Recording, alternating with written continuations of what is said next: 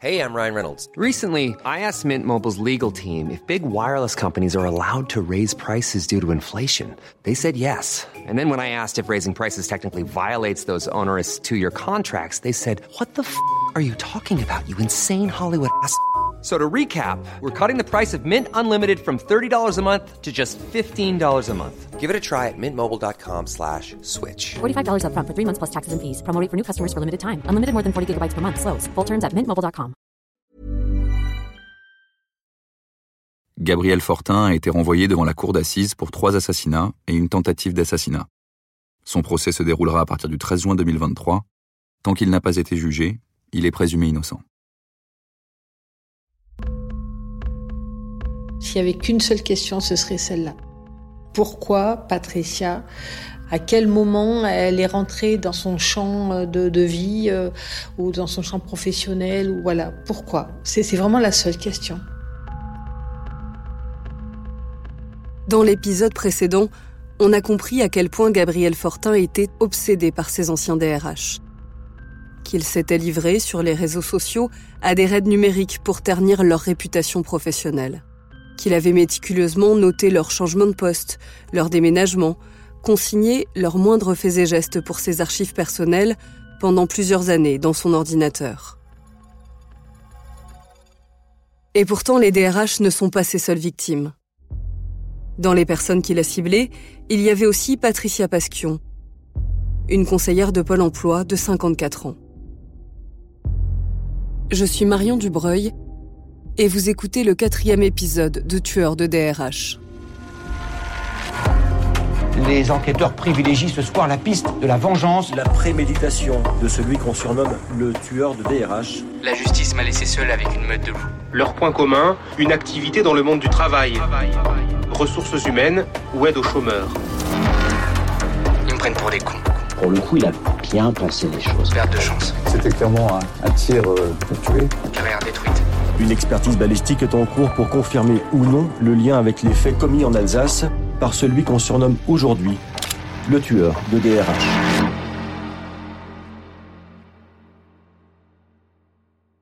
Épisode 4. Le symbole.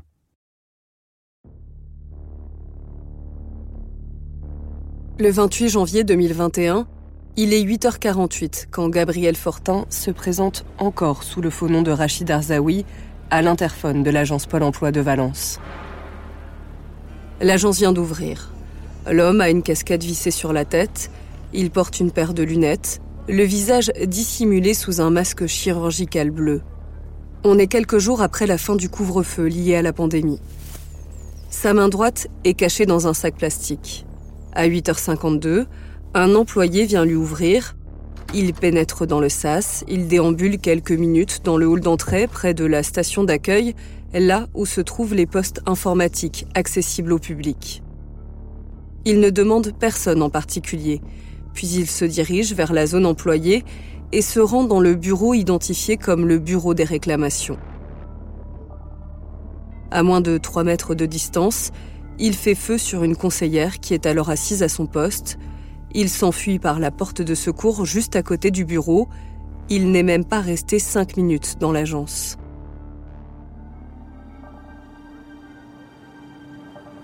Moins d'une heure après, Gabriel Fortin est interpellé par la police. Entre-temps, il a commis un autre meurtre.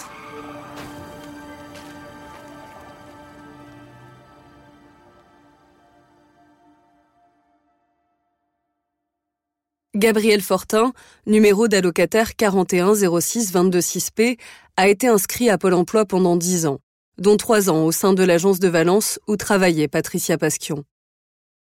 Cette conseillère Pôle emploi est la troisième victime de Gabriel Fortin, la seule à ne pas être DRH. S'il n'y avait qu'une seule question, ce serait celle-là. Pourquoi Patricia? Pourquoi? C'est vraiment la seule question. Cette question torture encore ses proches plus de deux ans après les faits. J'ai rencontré ses sœurs Marie-Hélène et Catherine à deux reprises dans le cabinet de leur avocat. Elles m'ont notamment montré cette photo où toute la fratrie est réunie.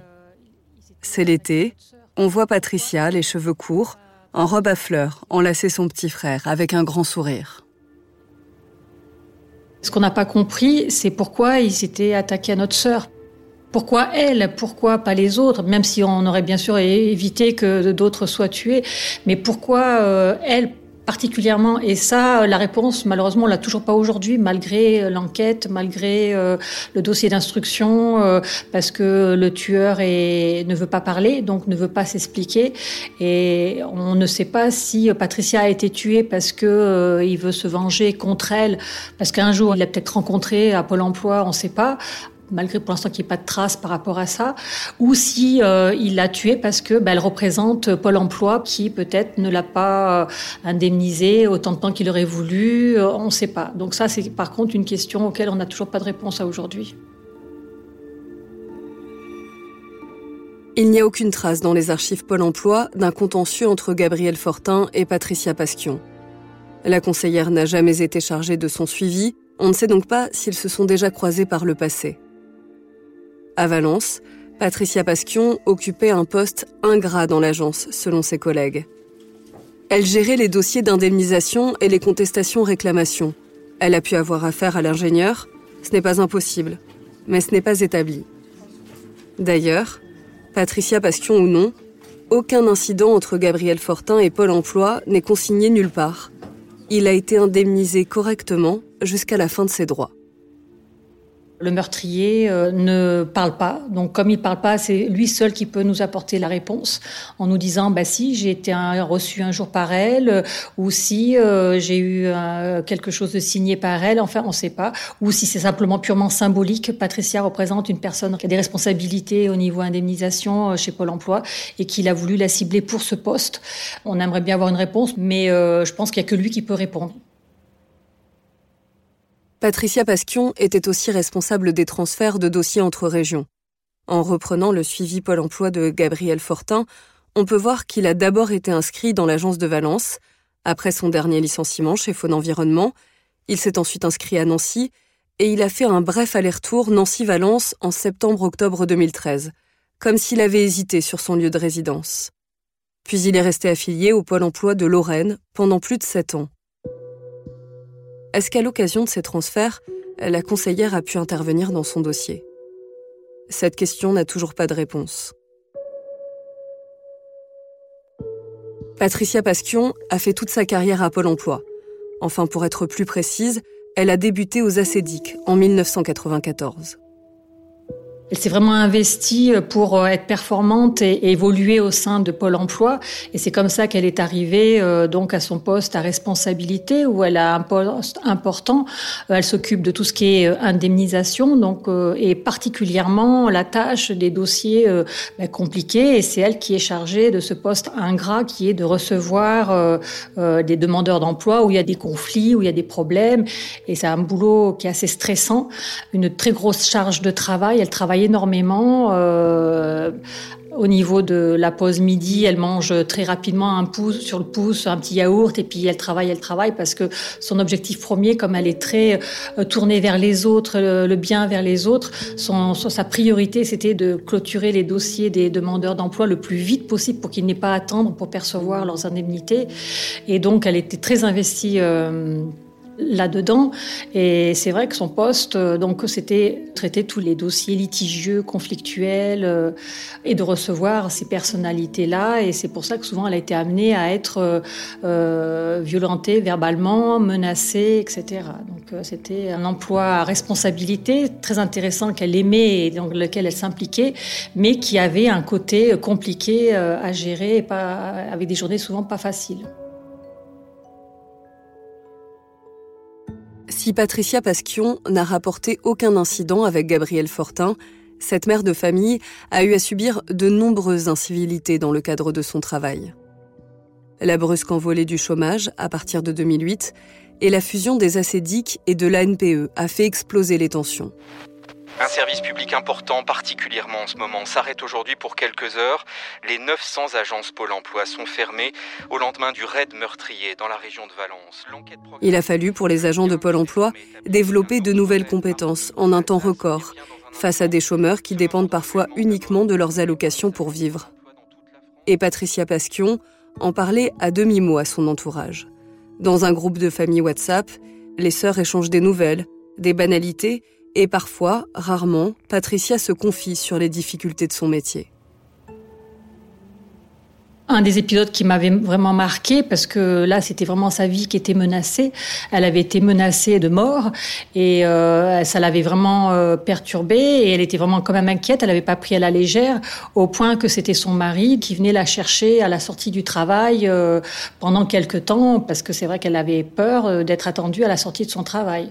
Donc ça effectivement c'était vraiment une grosse peur ça. Malgré qu'il y ait eu d'autres incidents, hein, mais euh, c'était une peur ça oui. Je sais qu'elle m'avait raconté qu'il y avait un prestataire qui avait pris une bombe à incendie là et qui l'avait menacé avec. Elle avait parlé aussi d'un ordinateur qui avait été balancé, euh, voilà, des petites situations comme ça ou d'agressivité. Ça nous a permis de se rendre compte que eh ben, elle vivait certainement euh, peut-être pas quotidiennement, mais beaucoup plus souvent que ce qu'on le pensait, euh, cette agressivité, parce que c'est de l'agressivité aussi qui peut être verbale.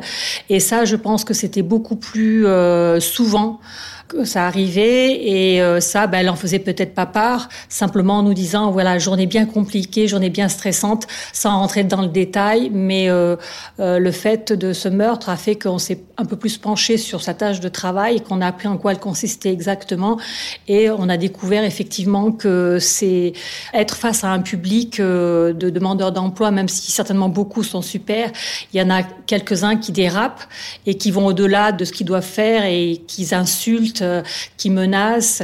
Et ça, je pense qu'à vivre régulièrement, c'est quelque chose qui doit être dur à porter euh, dans le cadre de son travail et d'aller le matin travailler sans avoir la boule au ventre. En octobre 2020, Patricia Pasquion est menacée de mort. Elle en réfère à sa direction, elle hésite même à déposer plainte. Un autre jour, c'est un demandeur d'emploi qui menace de lui jeter son ordinateur à la tête un soir aussi, elle retrouve les pneus de sa voiture crevés.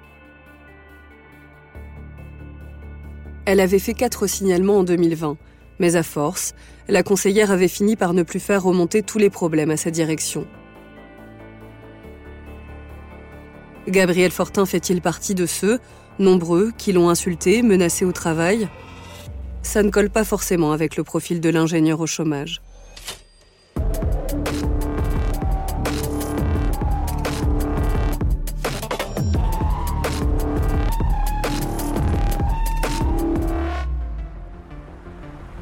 Inscrit en mars 2010, le numéro 4106226P respecte toutes les obligations de Pôle emploi, les entretiens mensuels comme les réunions d'information. Il semble déterminé à retrouver un emploi. Il constitue un dossier de 114 pages dans son ordinateur, un dossier dédié à des annonces d'emploi à partir du jour de son entretien préalable de licenciement chez Faune. Ce sont des listes de plusieurs centaines d'entreprises qui recrutent partout en France, avec un système d'annotation rouge ou noir selon les dates d'envoi de candidature.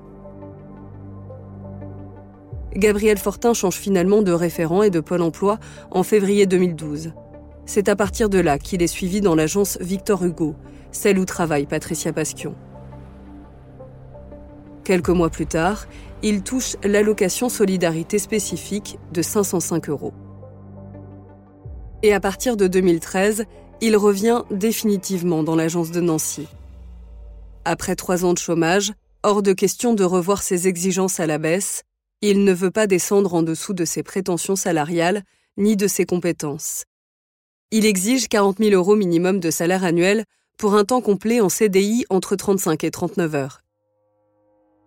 En revanche, il ne veut plus se déplacer à plus de 20 km, Hervé Gerby, l'avocat des sœurs de Patricia Pasquion, estime qu'il signe alors son propre échec. Là, s'il ne trouve pas un emploi, c'est lui. C'est lui qui, par sa prise de position, décide de ne pas suivre un certain nombre de propositions qui lui sont faites. Donc, on comprend à la lecture de ce dossier que les échecs passés sont des échecs personnels liés à son incapacité à intégrer une entreprise, à intégrer des process, à faire son travail correctement. Et quand il est en période de demande d'emploi, son incapacité à trouver un emploi n'est liée qu'à sa propre personnalité, qu'à ses propres exigences. Donc en réalité, on ne peut pas regarder ce dossier que sous le prisme d'une recherche de responsabilité autre des malheurs, entre guillemets, de Gabriel Fortin qui auraient été la cause d'autres comportements. Il est le responsable aussi de son parcours et de son histoire. Donc il y a en réalité euh, l'impression pendant un certain temps qu'il n'y a pas de véritable volonté soutenue par Gabriel Fortin pour euh, trouver un, emploi et sortir de sa situation, qui est une situation de précarité, parce que euh, lorsque l'on est le 28 janvier 2021, nous sommes en face de quelqu'un qui est en situation de précarité sociale.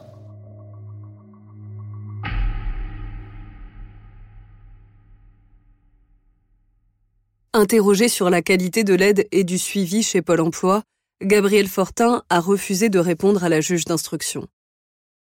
Dans ses notes manuscrites, en cellule, il mentionne pourtant cette question et l'accompagne d'un smiley souriant, à côté de ses initiales, GF. GF surveillé, plus plainte, égale entrave au travail.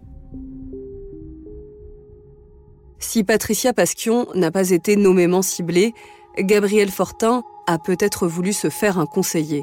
C'est ce que pense un collègue de la victime.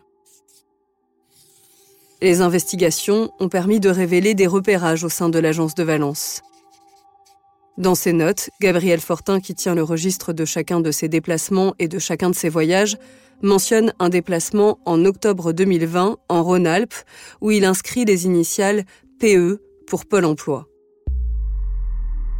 Pôle Emploi égale 333 avenue Victor Hugo, entrée-sortie égale rue par derrière, cul-de-sac pour voiture. Gendarme égale stand de recrutement. Le 14 octobre 2020, trois mois avant le meurtre de la fonctionnaire, Gabriel Fortin est venu sous un nom d'emprunt, Frédéric Perrin.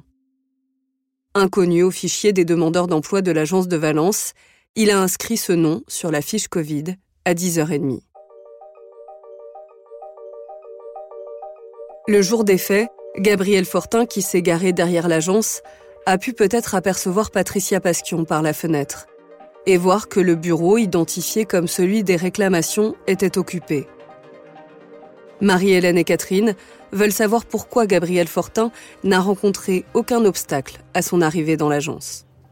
Toute entreprise a une obligation de sécurité pour son personnel.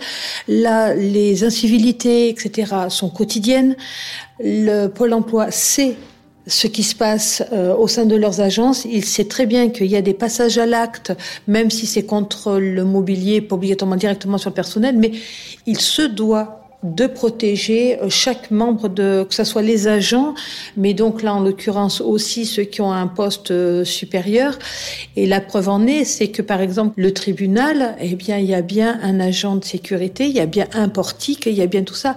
Là, on accueille beaucoup plus de gens à Pôle Emploi, des gens qui ont aussi des griefs, etc. Donc on doit protéger les agents en au moins mettant soit un portique de sécurité.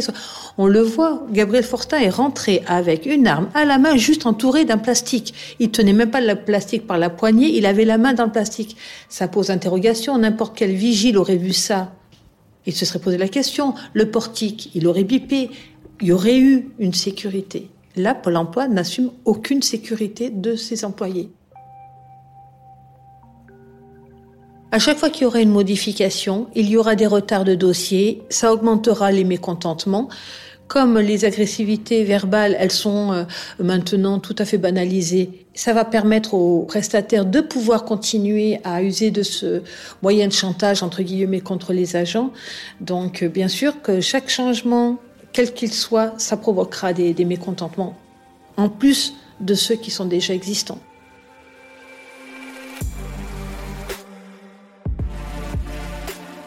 Marie-Hélène et Catherine veulent déposer plainte contre Pôle Emploi pour homicide involontaire. La situation ne s'est pas franchement arrangée.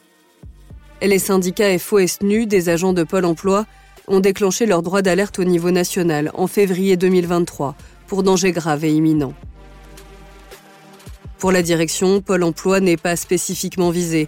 Il s'agit, je cite, d'un contexte sociétal avec de plus en plus d'incivilité et d'agressions, en particulier dans les services publics. Pourtant, Pôle emploi sera bien sur les bancs des partis civils en juin prochain au procès de Gabriel Fortin.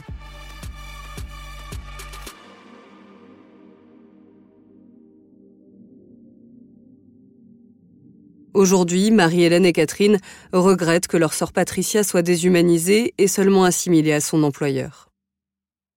Quand l'événement est arrivé, sur les réseaux sociaux, on voyait euh, des commentaires qui disaient oh oui, mais euh, euh, de toute façon, c'est elle est de Pôle Emploi, voilà. C'est-à-dire que c'est du moment où on travaille dans une organisation qui est étiquetée État, l'être humain n'existe pas. Ce sont des, alors si je peux dire, des tirs au flanc qui n'ont même pas d'humanité, qui n'ont, non voilà. Alors que non, chaque personne, euh, c'est un être humain avec des sentiments, avec des craintes, avec etc. Et eux subissent tout ce qui arrive au niveau des restructurations, au niveau etc. Ils le subissent aussi, ils sont aussi victimes, mais seulement c'est eux qui sont chargés des dossiers. Donc, allez, ils doivent avancer pour les prestataires.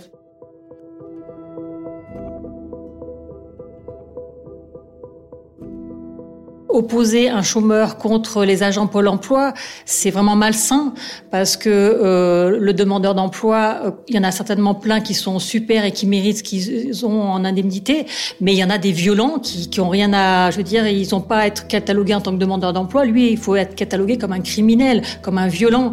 Donc, il faut bien changer les qualificatifs. Et Patricia, c'est pas Pôle emploi, c'est pas un agent Pôle emploi, c'est Patricia, c'est une maman qui avait des enfants, c'est une femme qui avait un mari, c'est une sœur qui avait des sœurs voilà. Et, voilà, il faut aussi euh, peut-être prendre les bons qualificatifs pour désigner les bonnes personnes.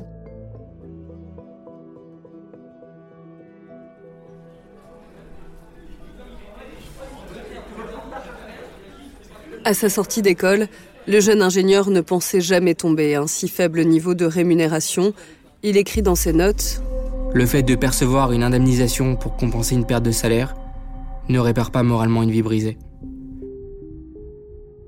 Son dernier relevé de situation est daté du 29 décembre 2020, un mois environ avant de commettre ses crimes. Le dernier versement qu'il reçoit de Pôle emploi est de 523 euros et 59 centimes le 13 janvier 2021. Gabriel Fortin a tué trois femmes, trois mères de famille, trois professionnels accomplis. Un petit peu comme s'il euh, voulait se venger justement de tout ce qu'il n'a pas. Ce sont trois femmes qui avaient une très belle vie sociale et lui n'en avait aucune. Euh, ce sont des femmes qui justement avaient une, vie de famille avec des enfants, lui n'en avait aucune. Euh, ce sont des femmes qui avaient un pouvoir entre guillemets sur sa vie à lui. Lui n'a aucun pouvoir sur la vie de personne. Donc quelque part, c'est comme s'il euh, fallait absolument qu'il se venge de cette supériorité. Avant de s'enfermer dans le silence, Gabriel Fortin, qui encourt la prison à perpétuité, s'est confié à un médecin, juste après son interpellation. Je préfère une condamnation pénale extrêmement lourde au vu des actes commis, plutôt qu'une déchéance sociale.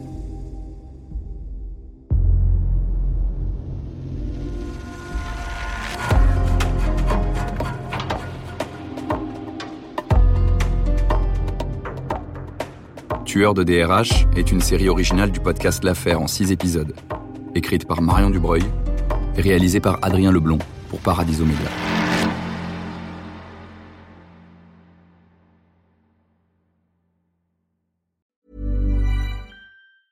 Hey, it's Danny Pellegrino from Everything Iconic. Ready to upgrade your style game without blowing your budget? Check out Quince. They've got all the good stuff shirts and polos, activewear, and fine leather goods all at 50 to 80% less than other high-end brands. And the best part? They're all about safe, ethical, and responsible manufacturing. Get that luxury vibe without the luxury price tag. Hit up quince.com slash upgrade for free shipping and 365 day returns on your next order. That's quince.com slash upgrade.